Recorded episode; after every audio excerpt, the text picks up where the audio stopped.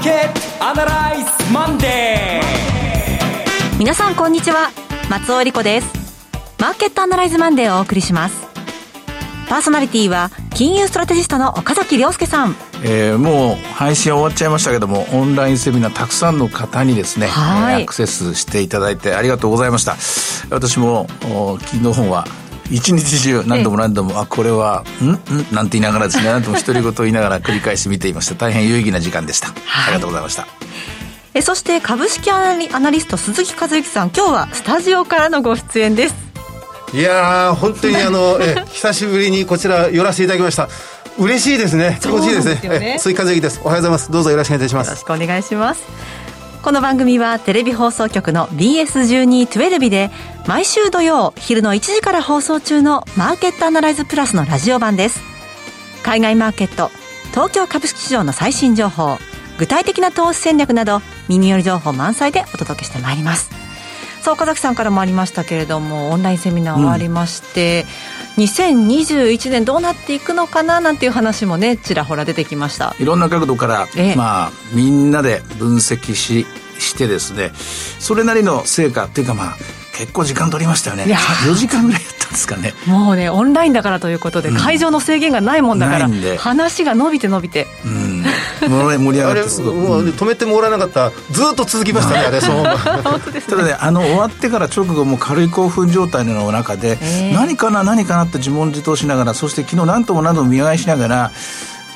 今分かったんですけども、うん、お客さんがいないじゃないですか、はい、でお客さんがいないとやっぱり我々演者はちょっと不安な顔してますね。あのつまりいろんなこと言ってこれいいこと言えたいいことうまくできたまとめられたと思うんですがあの私のその目線が泳いんじゃう。でそれは気が付くといつも舞台だったらお客さんの「どうですか？今の話は」っていうその確認をしてるんですけども、はい、そのそれがいないんですね、うん、いないのでどうしても鈴木さんがおっしゃったようにこういつまでもいつまでも泳ぎ続ける。っていうかまあ飛び続けるみたいなですね。ちょっとそういうそういう辛さみたいなのがありましてお客さんがいてくれたらこれでいいっていうのがね確認が取れるんですけどね。すみません。まだ始まって私月曜日のこの番組を電話でこうやってる時に同じことをずっと感じてます、はい、やっぱりこうね。手応えが感じられない。相づちというかうなずきが欲しいんですね、うん、目であの違うなら違うでうんっていう首のかしげるその表情もあの見たいしやっぱりお客さんが求心力でお客さんの方を向いて我々はあのリスあの来てあのやってるんだなっていうのを改めて思いましてね、うん、早く再開したいですね。本当ですね、はい、さあそれでは本日も番組を進めていきましょう。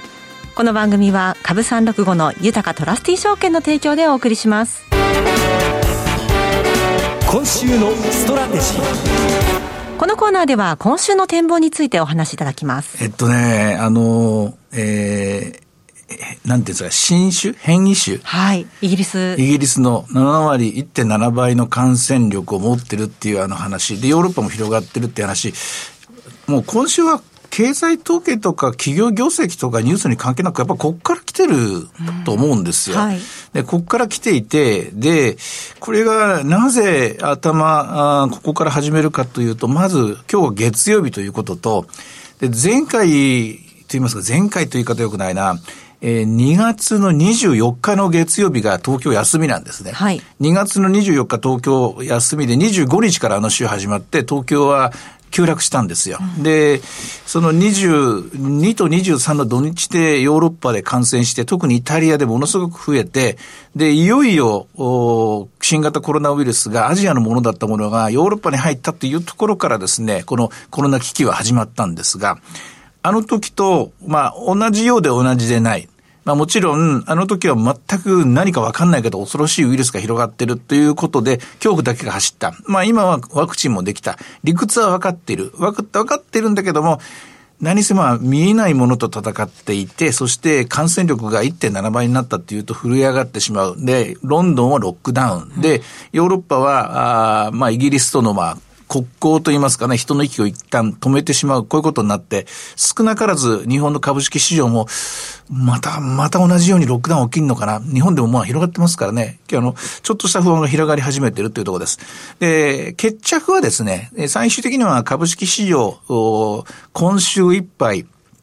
まあ、この後、ヨーロッパが開いて、ロンドン、イギリスが開いて、アメリカが開いて、どれぐらいの、まあ、程度って言いますかね、あの、き、け、怪我の度合いって言いますか、悪影響をどれぐらいのところで織り込むかっていうのは、海外のマーケットを見てからしかないので、ひとまず戦略的には、今週の戦略で言うと、先週と同じです。やっぱり戻りは2万7000で一回見たと思います。うん、見たので、えー、戻ってくるところがあったら売らなきゃいけないし、で、買いの方ですね。買いのポイントっていうのは先週よりもやや下目に下目に、えー、少しですね、えー、押し目のポイントを切り下げてみた方が、今週は無難だと思います。万が一にも、あの、2月の最後の週で、えー、我々が見たような、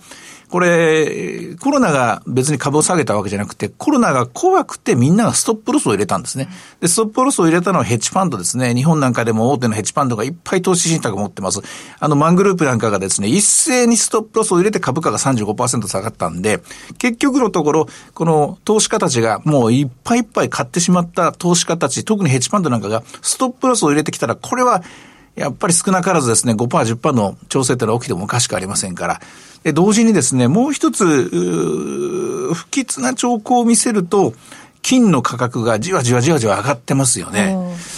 あの、金というのは、まあ、不思議なとこ、ところで、まあ、どっかで繋がってるんですね。そのどっかで繋がってる金が、今回の、あの、変異した、変異したこの問題というのを、実際変異してるっていう話はもう一週間以上前から報道はされてましたから、それがどれぐらいの強さで、で、今、どれぐらいの規模でロックダウンまで行くのかどうかっていうのは分からなかったんですけども、これがイギリスではっきりしたので、金の、えー、価格上昇っていうのはそのあたりを織り込んでいたんだろうなっていう気がするんですが、私が調べたところ、金価格は、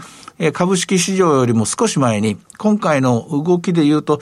先週の前半ぐらいから、この、えー、変異したウイルスの話をですね、えー、リスクとして織り込んでいたように思います。結論として今週は、えー、ややレンジを切り下げて、えー、水準が下がった絵を描いてですね、えー、ポジション作ってもらいたいなと思います。あの、本当に、人事のように言ってはいけないんですが、この12月相場の、この日経平均の、もう、ベタなぎ状態っていうんですか、はい、非常にこの強弱感が対立してるはずだったのに、上がるっていう見方ももちろんあります。で、下がる、一回下がるっていう見方ももちろんありましたが、結果論だけ言うと、もうほとんど動かないまんま2万6千円台半ばで横ばいと。どちらかに、やはり年末ですから、動きが出るはずなんですけどね、はい、こういう形で何かのきっかけ待ちだったような気がするんですが、一回年末のポジション整理には、やっぱりそういうタイミングに来てるように思いますね。うん、まあ今日が21日ですから、あと10日ほどということ、まあ終わりの日もありますからね、もっと短いんですけれども、そこまでの間に何か動きが出てくるのではないかと。はい、あの、思います。あの、まあ、すみません、あの、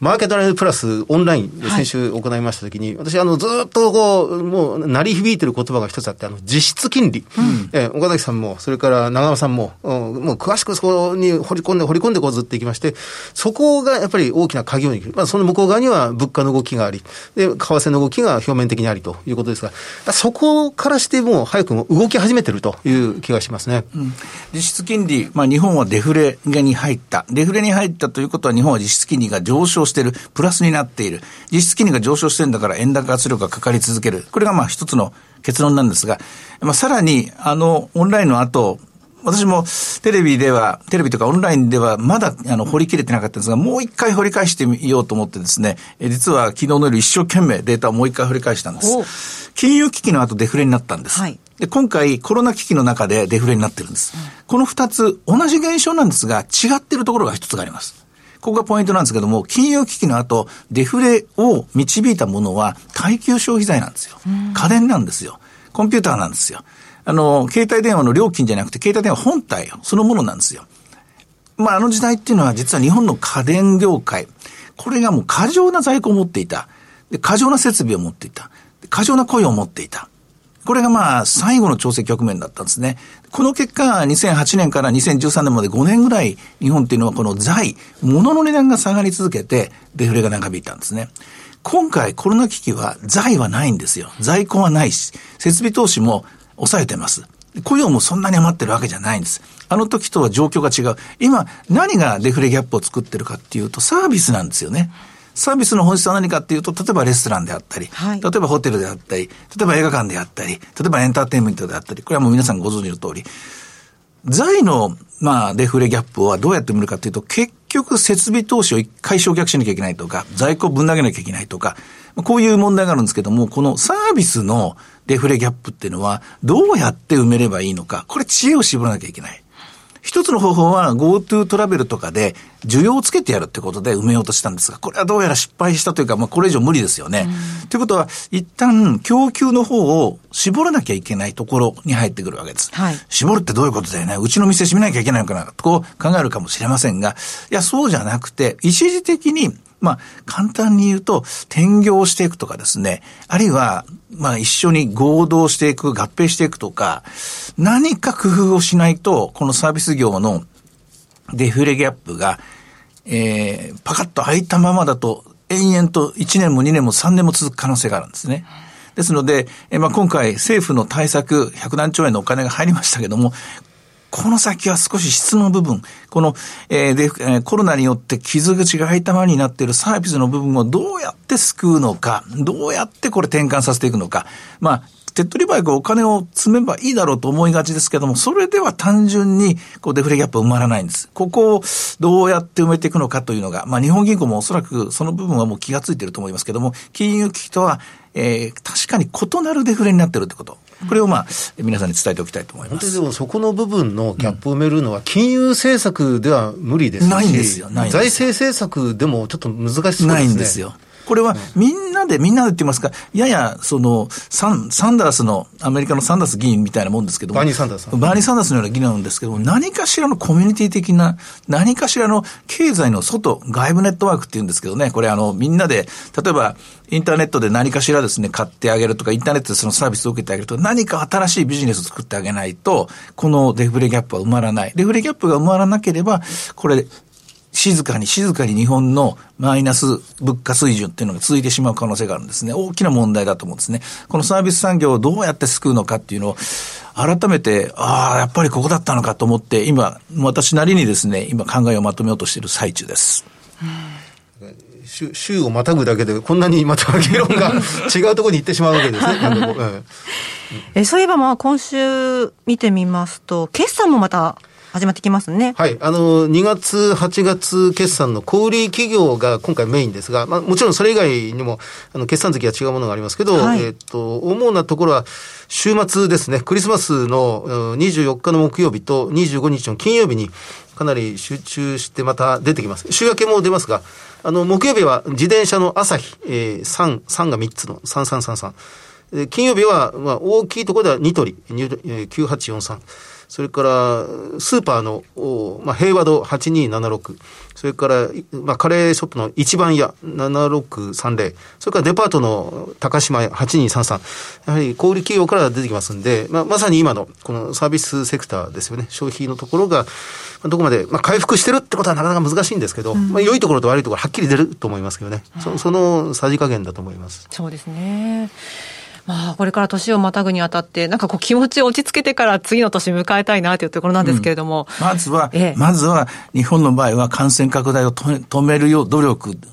しかないと思います。これで欧米のような現象が起きてしまうと、日本でも、あの、変異したものが出てくるかもしれませんからね。日本は幸いなことに、なんとかみんなで頑張って抑えてますけども、このままこのペースでというか、これを抑える形で年末年始を迎えて、そして対策のお金が回っていくですね。この、ここ待ちたいところだと思いますね。えっ、ー、と、それから先週の出来事で見てみますと、ドル円が一時102円ということもありましたね。うん、これはまあ、理屈上、円高の方向に今、あの、仕組みとしては向かっていますから、で、ましてや、ポンドが急落していますよね。で、ユーロの方もまた弱くなってきたので、ひょっとし、ひょっとするとまあこれ日本がまた避難通貨として、えー、今年の2月の最後の週で起きたような現象が起きると、一時的にですね、まあ円高が大きく進むかもしれません。一応ですね、そこのリトマス試験値というか、その体温計になるものはまず金価格とか、はい、あの時、あの、金融緩和をしてんのに長期金利が上がってしまったりとか、うん、理屈とこう、同じように動くものと同じように動かないものが出てきて、えー、まあ、金融市場がですね、一回壊れちゃうんですね。えー、それ壊れたらもうアウトなんですけども、壊れなければ自律的に今回の、あの、ヨーロッパで起きている、パニックみたいなものを抑えきれると思います。今週はその、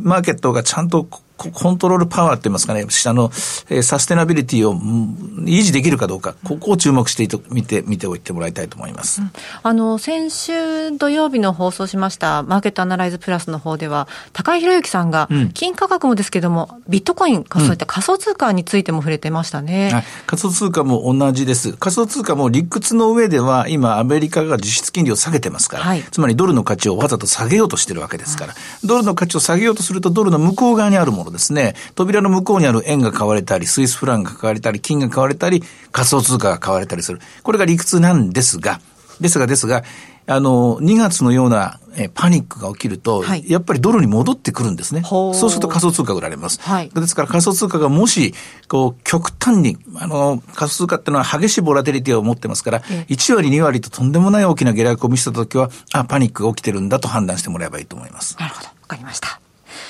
さて、では今日の株365の動きはいかがでしょうか？今日は寄り付きが高くて811円、高値が864円だったんですが、その後、やはりこの、えー、ちょっとしたまあストップロスといいますかね、えー、ミニマムプロフィットテイキングといいますかね、ポジションの調整があったのでしょう。534円まで、ね、売られて現在は26,614円というところで、えー、うろうろしています。今日のところは5番どうでしょうね。なかなか戻りにくいと思いますし、そしてヨーロッパの動静が見えてきます。逆に、この程度で収ままってヨーロッパの下落が大したことがない。アメリカも、えどこ、うん、どこ吹く風だった。あるいは金価格の上昇を求まる。仮想通貨も動かない。長期金利も変動しないということであれば、ああ、大丈夫だ。今回の、まあ、変異したところしても、結局ワクチンが有効なんだから人々の不安は、あえー、沈静化されていると判断して、明日からもう一回出直しになると思います。はい。今日、明日とちょっとニュースとマーケットと見続けてみたいなと思います。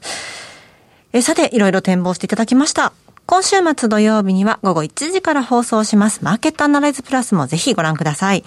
また、Facebook でも随時分析レポートします。以上、今週のストラテジーでした。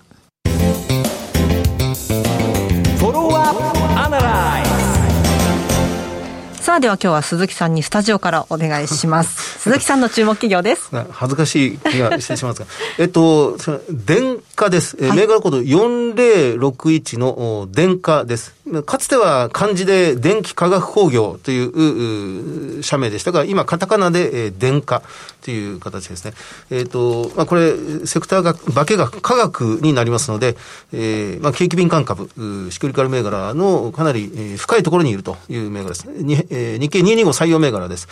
えっと、時価総額3400億円ぐらい。で、売上がだいたい3800億円ぐらい。えー、と、総資産が、まあ、5000億円ぐらいというところですから、まあ、少しだけ割安です。このところじりじり株価は上昇してます。まあ、電化といえばもう電化政権という、まあ、子会社にあって、まあ、あの、富士フイルムに対して、これはアビガン、えー、と、これはコロナウイルスの治療薬として、レムデシビルとアビガンと、今世界で2つだけ、3つかな、えー、まあ、薬が承認されてますが、それの原料を供給しているという会社でもあります。非常にこのところ有名になっておりました。ただ、少しずつ今、株価が浮上し始めている要因というのが、あの、先週も随分起こりましたが、やっぱり自動車業界に、その、まあ、生産が徐々に回復しているという見方が浸透し始めて、これは自動車周りの、えー、まあ、部品もそうですが、原材料を供給しているというところが、あまあ、見直しがいが来てますね。今、バリュー株の目という時にこういうのに向かいやすいと思います。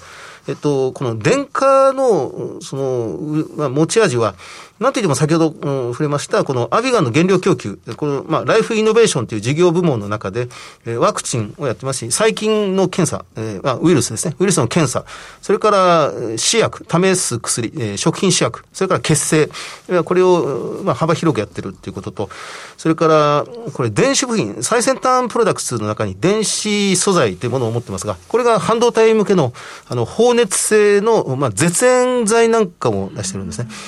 あの、まあ、たまたま今日、日本経済新聞、月曜日の晩を見てましたら、要は半導体の最先端の部分で、その熱の放熱を減らすものを作っていくということを、まあ、これから開発していくってことを言ってますが、回線幅を細くする。細くするってことを、非常にこの、まあ、集積度を高めるために世界中が研究開発を進めてますけど、細くするほど熱を発しやすい。まあ、同じようなこの電力、電流が流れますんで、その度に、この、まあ、物理的に摩擦が生じて熱が出る。その熱が非常にエネルギーロスになっていると。うん、まあ、CO2 につながっていくということで、その半導体の熱を、えー、まあ、放熱部分を引き下げるためのこの電荷のえー、絶縁物質、放熱性の物質が使われるということですね。それから、まあ、あとはもう本業部分がやはり化学ですので、エラストマ、機能樹脂が、これ自動車が電動化されていく、うん、ハイブリッド化されていく、CO2 の排出を減らせば減らすほど、その自動車の軽量化が求められる。軽くするために部品をそれぞれプラスチックに変えていくっていう、その時にこの、まあ、電化も含めて、うん、あらゆる化学メーカーというものが、その、新しい素材を今出しているところですね。三井化学なんかも、そのあたりで取り上げられていくということだと思います。あの、業績は今一つ良くないんですが、もうすでに11月に発表した第2四半期の決算で、売上がマイナスの16%、えー、営業利益がマイナスの21%、120、120億円。ただし、この120億円も、それでも春先よりは随分情報修正されていまして、はい、通期の業績をこの時引き上げました。まあ、営業利益だけ言うと、当初310億円ぐらいで見ていたものを330億円に引き上げてきて、前年が315億円ですから、ほんのわずかですけど、通期増益の見方に変えてきているというところです。PBR が1.3倍ぐらい。ROE が9.1%。ちょっと減るかもしれない。8.6%から9.1%の間ぐらいです。外国人持ち株比率が23%というところですから、まあ、景気敏感株ですので、なかなかこう、あの、捉えるタイミングが難しいんですけど、アベノミクスのあの7年間で株価4倍ぐらいまで行きましたんで、次の景気回復の目というものが出てくれば、えー、まあ、もう一つ、えー、浮上していきそうですね。えっと、このアビガン、新型コロナウイルスの治療薬のアビガンが、はい、えっと、21日、12月の21日、はい、今週ですね。はい、今日ですね。あ今日です。ですね。え、あ、明日。はい、えー、承認の可否の判断を。ごめんなさい、今日ですね、ごめんなさい。今日,、今日です。今日です。えー、厚生労働省は、このアビガンの、えー、治療薬として承認するかどうかを審議すると発表しました。うんはい、承認されれば、レムデシビルとデキサメタゾンに続く国内3番目の治療薬となるということであります。うんえー、アビガンの治療薬承認間近ということですね。はい、はい、えー、今回、殿下ご紹介していただきましたけど、岡崎さん。これあの、鈴木さんに一つ質問です。まあ、古い会社なんで、あの、採算が悪い部門、お荷物はないですか、今、ここ。あります。あの、まあ、お荷物というか、相当整理統合を進めていて、うんうんあの、まあ、景気の側面、側面で、やっぱり伸びているものと、そうでないものが結構ありました。うん、あの、中間期で、やはり厳しかったのが、自動車向けの機能樹脂が厳しかった。うん、これは売上540億円、一番大きいところですね。うん、で、あの、あとは、そのセメント、耐火物、鉄鋼業界向けの材料が、やっぱりこれが上半期は厳しかった。でもこれは両方とも景気敏感ですか？さあのあのサイクルで戻ってきますわな。そうですね。はい、で、あの、今のところ良いのが、まあ、先ほどのライフイノベーションが良くて、で半導体部門が良くて、うん、えー、あと食品包装、今持ち帰り用のテイクアウトのプラスチックがありますが、それなんかも良かったということです。なるほど、なるほど。うん、大丈夫だと思います。あ、そうですか。はい、え今日は4061の殿下ご紹介しました。マーケットアナライズマンデーはそろそろお別れの時間です。ここまでのお話は岡崎亮介と鈴木和之と。そして松尾恵理子でお送りしました。それでは今日はこの辺で失礼いたします。さようなら。この番組は株365の豊かトラスティ証券の提供でお送りしました。